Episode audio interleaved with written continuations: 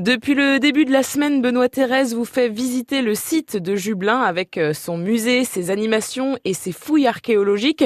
Et justement, on en profite pour euh, comprendre le travail d'un archéologue.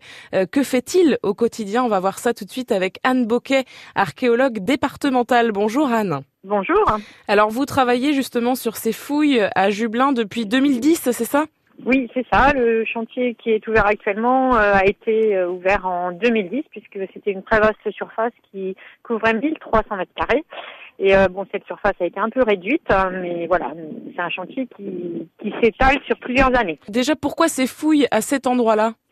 Alors en fait, évidemment, on connaît quand même assez bien maintenant euh, Jublin, mais on connaît surtout les monuments publics. Et finalement, on connaît assez peu euh, les quartiers de cette ville, les gens qui habitaient, les manières d'habiter, euh, la chronologie. Et donc, euh, après avoir fouillé dans des quartiers plutôt artisanaux, on va dire, qui étaient en bordure de ville, j'ai fait le choix, donc en 2010, d'aller fouiller dans des quartiers beaucoup plus centraux, face au monument principal de la ville, qui est le Forum, pour aller voir justement dans quel type de maison les gens euh, habitaient, euh, comment voilà, comment la vie s'était installée à cet endroit-là de la ville. Vous disiez à l'instant, c'est avec des bénévoles en fait. Hein. Une quinzaine de bénévoles, voilà, qui sont des étudiants qui viennent euh, de l'ensemble de, de, la France en fait, hein. et puis trois salariés donc pour encadrer ces 15 étudiants.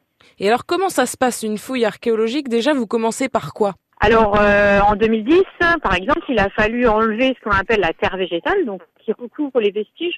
Et ça, ça se fait toujours avec une pelle mécanique en fait. Hein. Les archéologues euh, prennent un, un, outil adapté. Si on arrête ensuite à l'apparition des premiers vestiges, et puis petit à petit, en fait, on fouille euh, descendant en fait. Hein. On va du plus récent au plus ancien.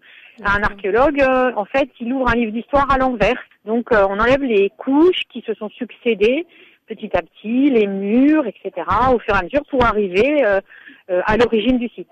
Donc vous saviez déjà que vous allez trouver des, objets, des choses à découvrir euh, sur ce site-là, quoi. Hein? Oui, on sait qu'à Jublin, la ville, on connaît son, son emprise, hein, hein on connaît l'importance des quartiers. Il y a des méthodes de, prospection aérienne, etc., qui, qui montraient qu'il y avait des murs et des choses comme ça. Après, on ne sait jamais exactement sur quoi on va tomber. Anne Boquet, archéologue départementale en Mayenne, merci beaucoup. On se retrouve dès demain pour euh, ben, pour découvrir un petit peu ce que justement euh, vous avez trouvé sur cette fouille archéologique.